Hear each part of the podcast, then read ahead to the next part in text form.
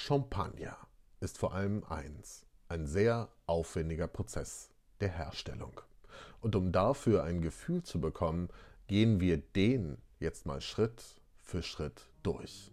Zum Nachmachen und zum Staunen.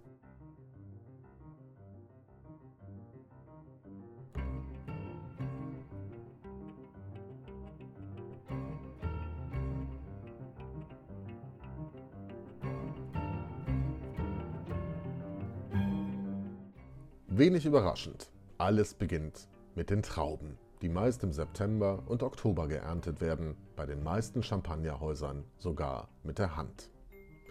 Meist besteht ein Champagner aus drei verschiedenen Rebsorten. Chardonnay für die Geschmeidigkeit und Eleganz, Pinot Noir für die Kraft und Pinot Meunier für die Frucht. Sie werden getrennt geerntet und ausgepresst. Aus 160 Kilo Weintrauben werden dabei vielleicht 100 Liter Most. Und der kommt, weiterhin streng getrennt, nun für fünf Monate ins Fass, um zu gären und den Alkohol anzusetzen.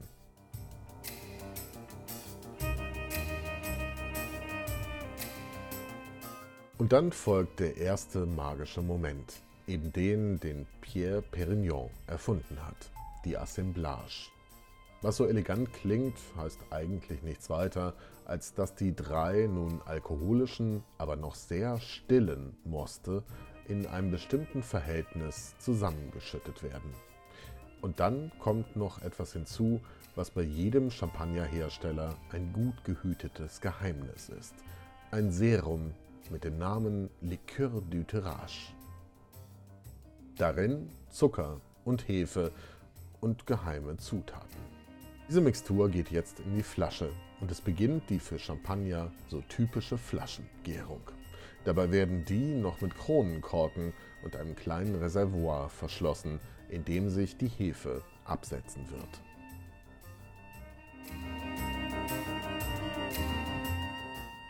Das dauert ungefähr drei Wochen und wenn im September, Oktober geerntet wurde, dann ist es jetzt schon Frühjahr. Das ist wichtig zu wissen, denn je kälter der Champagner in dieser Phase gelagert wird, desto feiner werden eines Tages die Perlen in ihm sein. Und dann folgt eine lange Phase der Ruhe. Diese Reifezeit dauert bei einem normalen Champagner ganze 15 Monate, bei einem Jahrgang Champagner sogar drei Jahre. In dieser Zeit liegt die Flasche eigentlich einfach nur so da und die Hefe kann ihre Arbeit tun. Man sagt auch, er liegt auf der Hefe.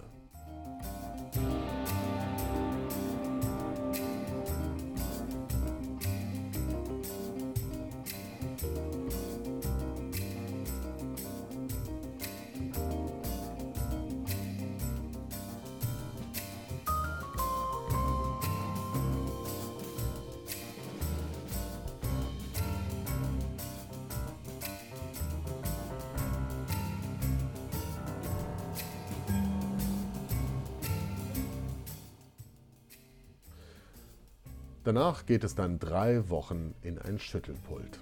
Das ist das Verfahren, das Madame Veuve Clicquot perfektioniert hat. Zunächst waagerecht, später kopfüber stecken die Flaschen und werden jeden Tag ein wenig bewegt und gedreht, damit die Hefe nach und nach zum Reservoir im Flaschenhals absinkt.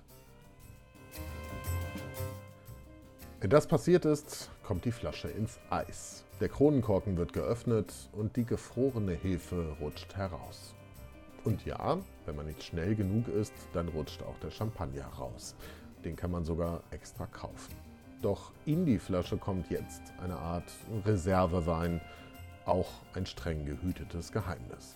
Diese Flüssigkeit und ihr Zuckergehalt entscheiden jedenfalls darüber, ob am Ende es ein trockener oder ein süßer oder ein halbtrockener Schaumwein sein wird.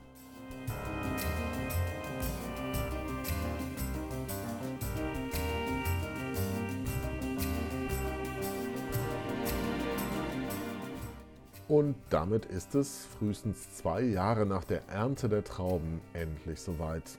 Der Korken verschließt die Flasche. Und weil die so unter Druck steht, hat er eine besondere Form, die eines kleinen Champignons und wird mit einem Drahtgestell zusätzlich abgesichert.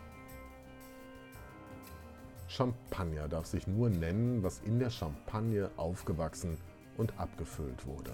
Alles andere ist Cremant, Cava oder Sekt.